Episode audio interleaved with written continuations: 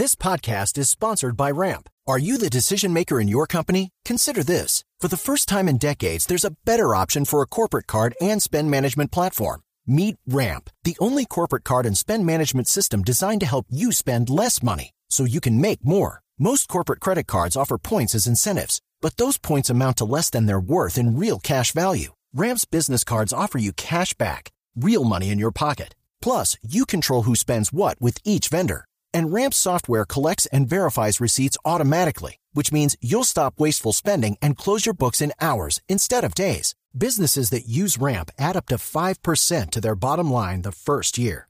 If you're a decision maker, adding Ramp could be one of the best decisions you've ever made. And now get $250 when you join Ramp for free. Just go to ramp.com slash easy. Ramp.com slash easy. R-A-M-P.com slash easy. Cards issued by Sutton Bank and Celtic Bank members of DIC terms and conditions apply. Ricardo Ospina es periodista. Está en Mañanas Blue.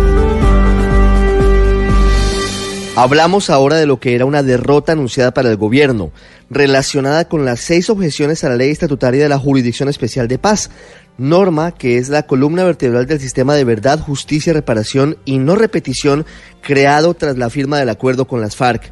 Como lo anticipamos ayer aquí en Mañanas Blue, la mayoría de magistrados acogió la ponencia de su colega Antonio José Lizarazo, que resolvió la consulta que elevó el Senado sobre cuántos votos se necesitaban para considerar que los reparos presidenciales se habían hundido. Las cuentas fueron claras para la Corte.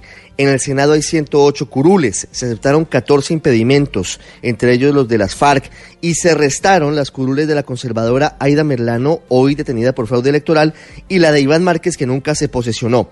Así el número mágico fue 92. Sobre ese número de congresistas, la Corte definió que la mitad más uno, es decir, 47, era el número de votos requeridos para hundir las objeciones presidenciales, como efectivamente ocurrió.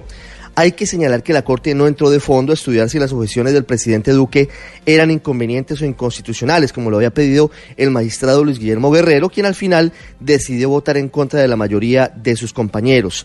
Las consecuencias de esta decisión pasan primero por la orden al presidente Iván Duque para que sancione la ley estatutaria de la JEP, que una vez entre en vigencia podría acelerar procesos que tienen en su despacho los magistrados, según dijo la presidenta de esa jurisdicción, Patricia Linares.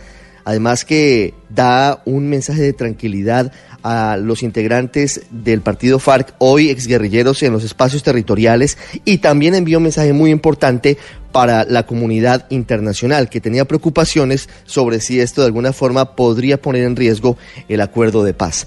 Anoche el presidente confirmó que sancionará la ley estatutaria, aunque dejó claro que insistirá en buscar salidas legales para cerrar el paso a amenazas relacionadas con colados, con reincidentes y sobre todo con la extradición y su figura, que sigue siendo para él y para muchas personas crucial en la lucha contra el narcotráfico.